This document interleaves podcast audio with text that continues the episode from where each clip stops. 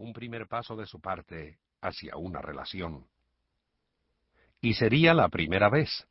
Él no era puritano, pero jamás le había sido infiel a Irene. Le habrían sobrado las oportunidades. Durante mucho tiempo se sintió culpable por unas caricias apasionadas que había disfrutado durante una fiesta navideña de la compañía, doce años atrás. Irene se había quedado en la casa debido a los malestares propios de sus nueve meses de embarazo de su hijo Raimundo Jr., por tanto tiempo esperado. Aunque un poco embriagado, Raimundo había tenido el buen sentido de irse temprano de la fiesta. Por supuesto que Irene notó que estaba ligeramente bebido, pero no pudo haber sospechado nada más, por lo menos no de su correcto capitán.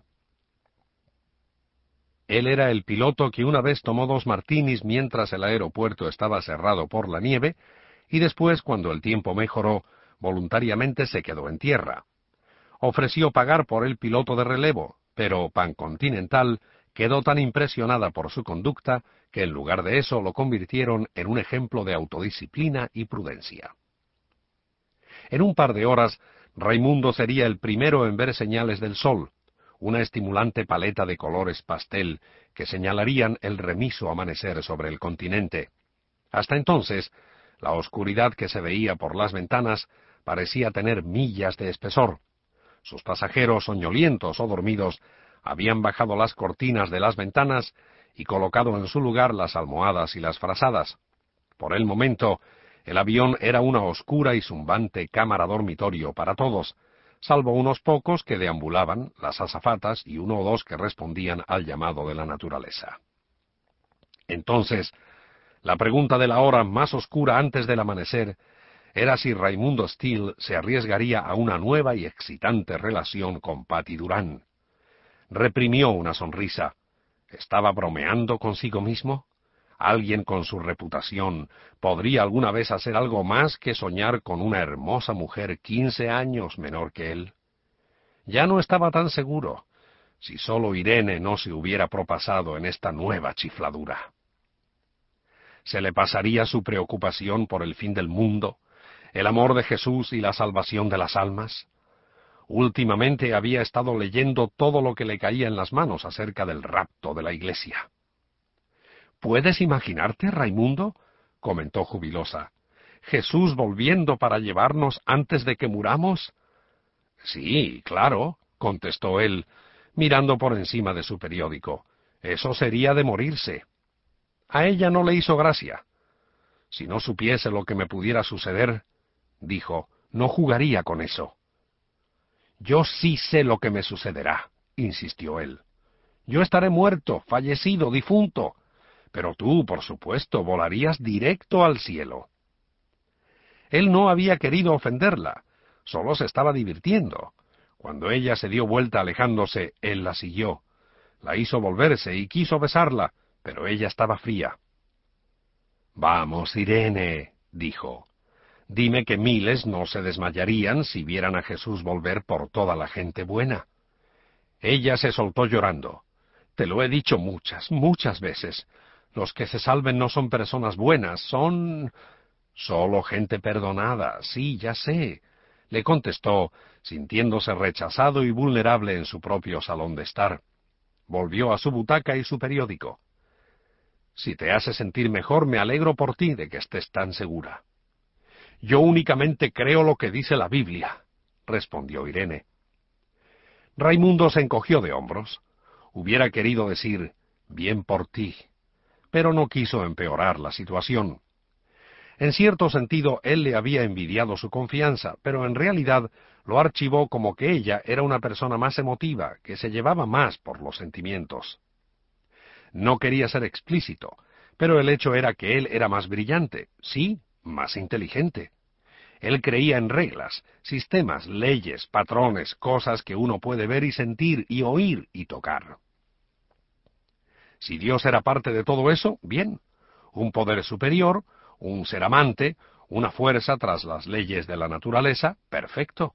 Cantemos acerca de eso, oremos por eso, sintámonos bien por nuestra capacidad de ser buenos con otros y sigamos con nuestros asuntos. Lo que más temía Raimundo era que esta fijación religiosa no se le pasara, como cuando formó parte de una red de ventas a domicilio, después de otra, de su delirio por los ejercicios aeróbicos y otros por el estilo.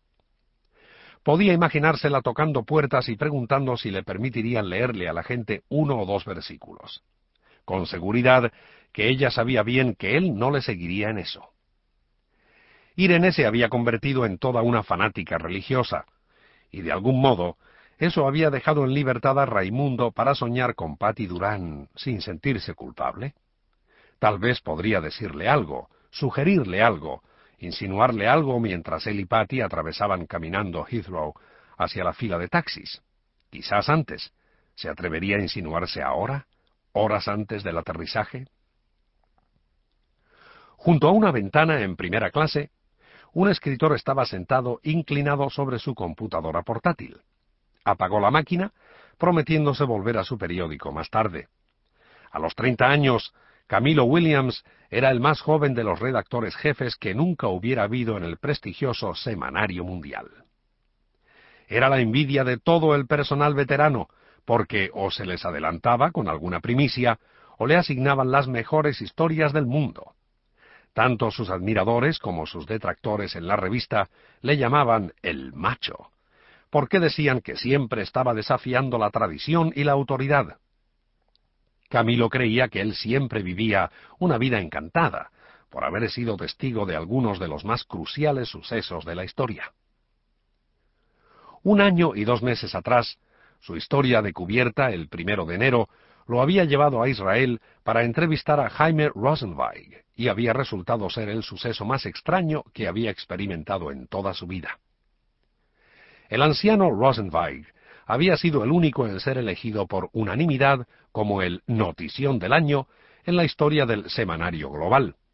Su redacción se había apartado siempre de cualquiera que Time pudiera haber seleccionado obviamente como el hombre del año. Pero Rosenweig fue automático. Camilo Williams había asistido a la reunión de directores preparado para discutir en favor de Rosenweig y contra cualquier otra estrella que los otros pudieran patrocinar. Fue una sorpresa muy agradable cuando el editor jefe, Esteban Planck, abrió con ¿Alguien desea nominar a algún estúpido, como cualquiera que no sea el ganador del Premio Nobel de Química? Los directores se miraron unos a otros, negaron con la cabeza y fingieron prepararse a salir. Recoge las sillas, que la reunión ha terminado, dijo el macho. Esteban no estoy intrigando para conseguirlo, pero tú sabes que conozco al tipo y que él tiene confianza en mí. No te apresures, vaquero. Saltó un rival y apeló a Planck. ¿Vas a dejar que el macho se asigne él mismo otra vez? Pudiera, contestó Esteban. ¿Y si lo hago qué? Pensaba que este es un asunto técnico, un artículo de ciencia, murmuró el detractor de El Macho. Yo pondría al redactor de ciencia a hacerlo.